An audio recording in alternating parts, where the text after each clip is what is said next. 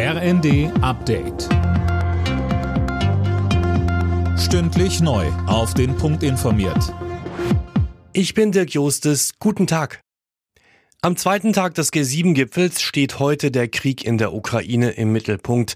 Sönke Röhling, da wird auch der ukrainische Präsident Zelensky per Video zugeschaltet. Ja, und vorab hat die westlichen Staaten erneut aufgefordert, mehr moderne Luftabwehrsysteme zu liefern. Man brauche eine schlagkräftige Luftverteidigung, sagte er in der Nacht in einer Videoansprache.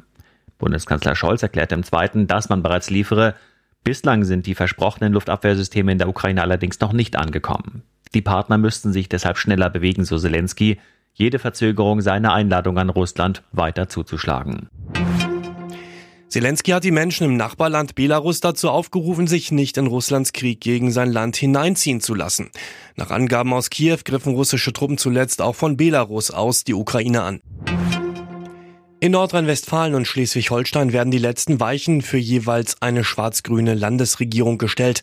Max Linden in NRW fehlt nur noch die Unterzeichnung des Koalitionsvertrags von CDU und Grünen. Genau, das ist für heute Nachmittag vorgesehen. Ministerpräsident Wüst soll dann bereits morgen im Düsseldorfer Landtag wiedergewählt werden. Für übermorgen ist die Vereidigung des Kabinetts geplant.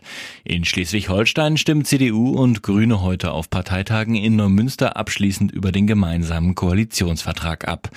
Ministerpräsident Günther soll dann am Mittwoch im Landtag in Kiel wiedergewählt werden. In Niedersachsen hat die Polizei im Haus einer 35-jährigen Frau über 110 Würge- und Giftschlangen beschlagnahmt. Sie wurden zum Teil nicht artgerecht gehalten. Aufgefallen ist das nur, weil die Besitzerin von einer Klapperschlange gebissen wurde und ins Krankenhaus musste. Alle Nachrichten auf rnd.de